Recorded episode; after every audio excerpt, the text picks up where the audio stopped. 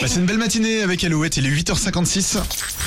Alouette, l'actu en plus. L'actu en plus. Et un photographe allemand rejoint Marlon Brando, euh, Jean-Paul Belmondo et Greta Thunberg dans la liste des personnalités qui ont refusé une récompense. Oui, il s'appelle Boris Elgadsen et l'un de ses clichés a été primé au Sony World Photography Awards, une magnifique photo en noir et blanc Ouais. sur laquelle on voit deux femmes. On imagine que c'est une mère et sa fille, peut-être avant un mariage. En tout cas, on a l'impression que ce cliché a largement plus de 50 ans. Notre lauréat a donc refusé ce prix et on a expliqué la raison sur son compte Twitter. En fait, cette photo n'est pas de lui, mais elle a été créée par une intelligence artificielle. Pourtant, sa photo avait été validée par le comité d'organisation du concours. L'artiste a proposé ce cliché volontairement pour ouvrir la discussion sur ce qu'on nous, sur ce que nous voulons considérer comme de la photographie et ce qui ne l'est pas.